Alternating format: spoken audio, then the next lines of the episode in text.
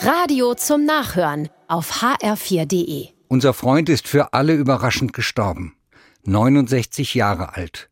Als Freundeskreis versammeln wir uns bei der Ehefrau, um zu trauern, um da zu sein, zu reden, zu trösten, so gut wir es als Freunde können. Sie plötzlich Witwe, das ganze Leben auf den Kopf gestellt, was noch alles hätte sein sollen, im Ruhestand, gemeinsam. Die erwachsenen Kinder sind da, können es nicht fassen, trauern und weinen um den Vater. Wie war unser Vater als Jugendlicher? fragen sie uns, die alten Freunde, die den Vater seit Schul- und Jugendzeit kennen. Und wir erzählen von gemeinsamen Unternehmungen, von seiner Lebensfreude, seiner Fröhlichkeit, ja wir schwelgen in Erinnerungen, Jugendstreiche, lustige Eskapaden, Anekdoten.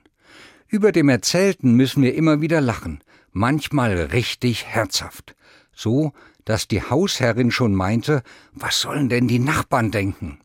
Ja, was sollen die denken, wenn in einem Trauerhaus gelacht wird?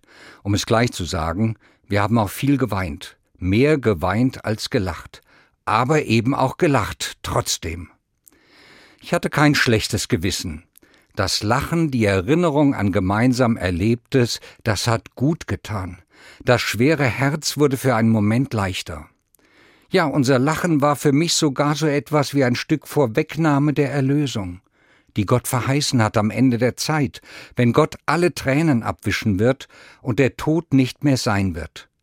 Dann werden wir sein wie die Träumenden, dann wird unser Mund voll lachend sein.